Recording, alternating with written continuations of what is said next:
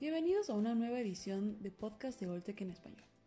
Esta es una transcripción del podcast realizado en inglés al. Ras Azula, denominado Rompiendo el ciclo Nutrición para una mejor calidad de cáscara. Comencemos. Azula es el consultor técnico avícola en Wrigley Feed Ingredients, un científico profesional en animales para aves de corral certificado por el Registro Americano de Científicos Profesionales de Animales. Cuenta con más de 28 años de experiencia en nutrición animal de múltiples especies, con un enfoque en aves de corral. Actualmente lidera el desarrollo de una versión moderna del software de nutrición para aves ponedoras llamado Oltec Poultry Model. También es el líder de Oltec en proyectos como Oltec Egg Squad, bloques de aves de corral, un desparasitador natural, alimento para pollo iniciador extruido y premezcla de, de vitaminas de minerales orgánicos. Te agradecemos por estar hoy con nosotros, Rash. Gracias, el gusto es mío. ¿Es cierto que los consumidores se están volviendo cada vez más estrictos con la calidad del huevo? ¿Qué se está buscando en un huevo? A nivel del consumidor, probablemente no son tan críticos con la calidad de la cáscara de huevo.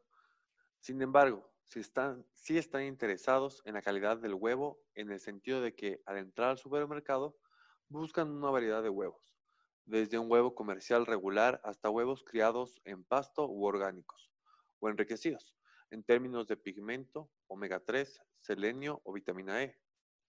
Entonces sí, definitivamente están buscando calidad y valor en el huevo en comparación con la creencia tradicional de que un huevo es un huevo.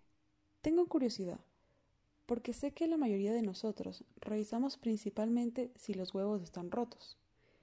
Pero, ¿qué busca alguien con su experiencia cuando va al supermercado a comprar huevos?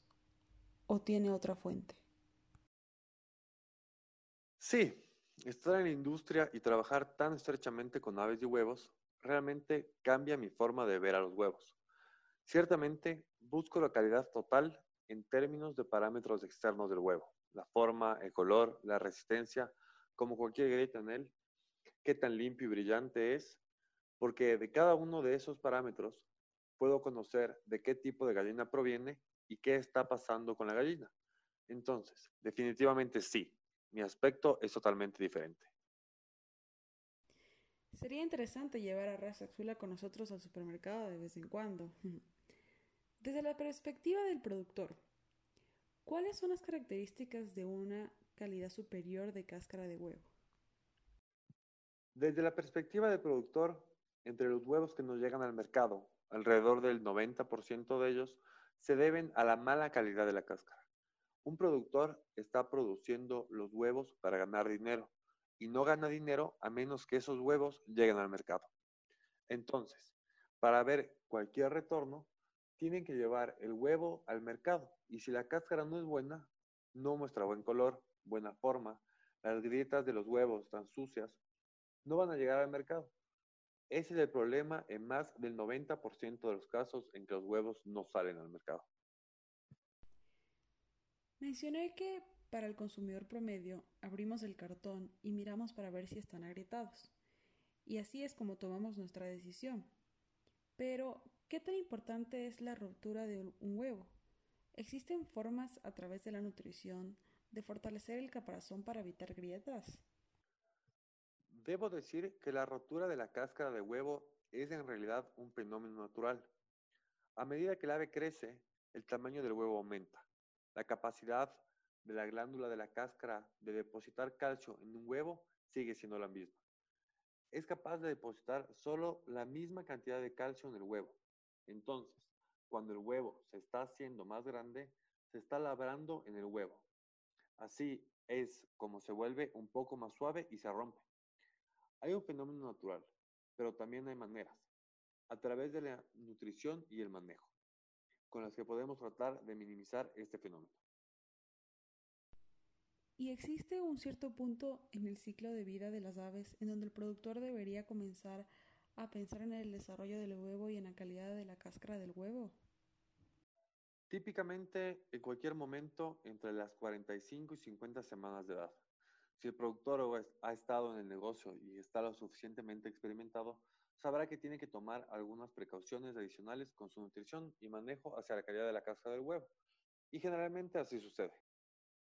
¿Recomiendas una estrategia nutricional general o varía de una granja a otra o de un tipo de ave a otro? Es bastante general, aunque existen algunas diferencias menores según el tipo de manejo, como los de huevos sin jaula o orgánicos o de granja y los huevos especiales. Hay algunas estrategias diferentes para esos.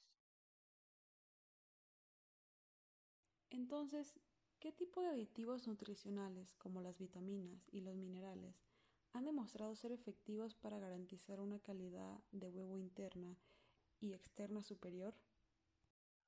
Sí, primero déjame hablar sobre la calidad externa.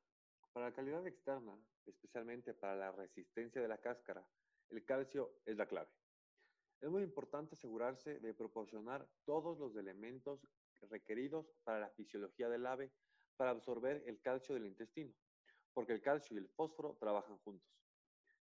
Está comprobado que el fósforo, a niveles muy altos o más allá del punto de producción, no es realmente bueno para la calidad de la cáscara. Hay otro mineral llamado magnesio, que también es importante, que da la fuerza a la calidad de la cáscara, ayudando a que los minerales, minerales de calcio entren a la cáscara. Además de esto, la vitamina D, que es importante para la absorción de calcio del intestino. La vitamina D en realidad mejora la célula, las células intersticiales. Entonces, eso es muy importante. Y luego, los oligoelementos son muy importantes porque aunque son pequeños en cantidad, se requieren cantidades muy pequeñas en la ración. Cuando las miras en la ración se siente como, wow, estas son cantidades pequeñas. ¿Realmente hacen la diferencia? Y realmente sí lo hacen. Por lo tanto, el zinc es importante y es una enzima que realmente ayuda en la formación de carbonato de calcio a partir del calcio de la sangre y bicarbonato de la sangre.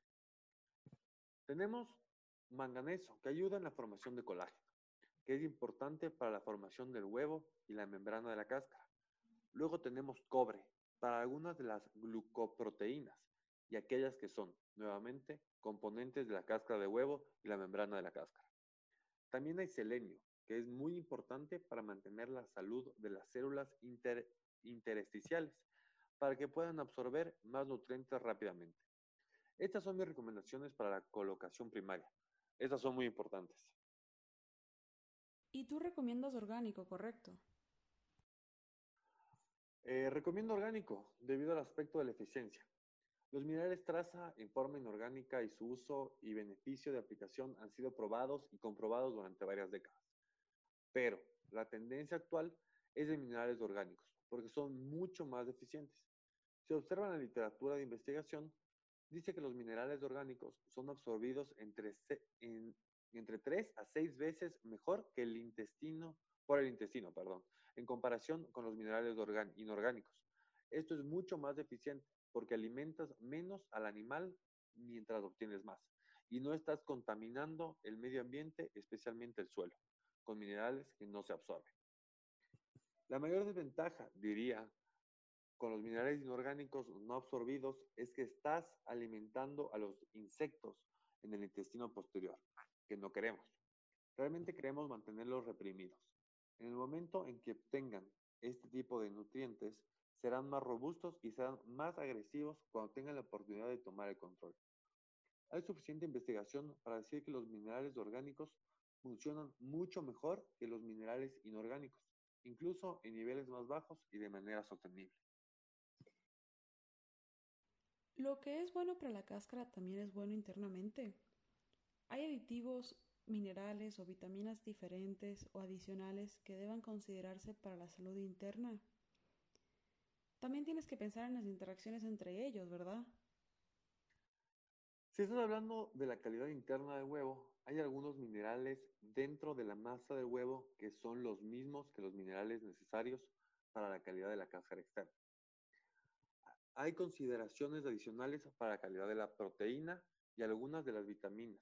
Y si el productor se está enfocando en el color de su yema de huevo, un pigmento más oscuro, si se trata de un huevo especial enriquecido con omega 3, omega 6, selenio vitamina D, vitamina E. Esas son estrategias y tecnologías adicionales que usaría para asegurarse de que se introduzca en la yema de huevo. Y has mencionado el calcio. ¿Hay algo sobre el tamaño de la partícula del calcio que sea importante tener en cuenta? Eh, sí lo hay. Para el calcio, la fuente principal en las raciones es la piedra caliza. Hay investigaciones que muestran que la piedra caliza está disponible en muchos tamaños de fino, medio a grueso. La investigación muestra que cuando la piedra caliza se usa como partículas más grandes, especialmente en las aves ponedoras más viejas, cuando las aves comienzan a poner, requieren una liberación sostenida del calcio. Si el tamaño de partícula es demasiado fina, se disuelve y absorbe muy rápido y se excreta también muy rápido por lo que no hay un nivel continuo o sostenido de calcio. Una partícula más grande se disuelve lentamente y proporciona un nivel sostenido, por lo que el ave puede calcificar la cáscara durante el periodo oscuro de la noche cuando no está comiendo. Esto es muy importante. Las partículas más grandes de piedra caliza también nos ayudarán a moler la ración, los nutrientes, el grano de alimentación que está consumiendo y liberando nutrientes y evitando la digestión para una mayor respuesta de los buenos ácidos y enzimas en las etapas posteriores. Bien, pasemos a analizar algunos de los problemas más comunes que enfrentan los productores de huevos en la actualidad. ¿Cuáles dirías que son esos? El aspecto de la enfermedad es muy complejo y varía de un mercado a otro, pero en general, como productor y como nutricionista, el más común es la calidad de la cáscara. También hay problemas de comportamiento, como el picoteo. Las aves comienzan a picotearse y terminan matándose, eh, básicamente canibalismo. Estos son algunos de los problemas que comúnmente encontramos. Hay, hay casos en los que también se encuentran problemas con gusanos, especialmente cuando las aves tienen acceso al suelo y al exterior. Termina recogiendo algunos de los huevos de gusanos que se desarrollan en el interior y causan graves pérdidas de producción. En los últimos años hemos visto algunos picos en las micotoxinas en el ensilaje y la barrera, en particular en este país. ¿Crees tú que los productores de huevos están preocupados por las micotoxinas?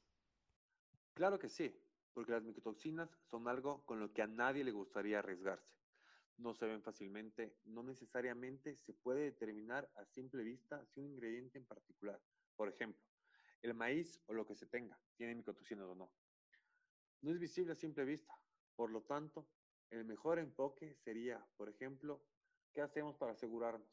Siempre debemos tener una tecnología de secuestrante de micotoxinas o de lucha contra micotoxinas incorporada en la ración. Por lo general, todos los nutricionistas hacen eso. Cuéntanos sobre el software de nutrición de ponedoras en el que estás trabajando en este momento.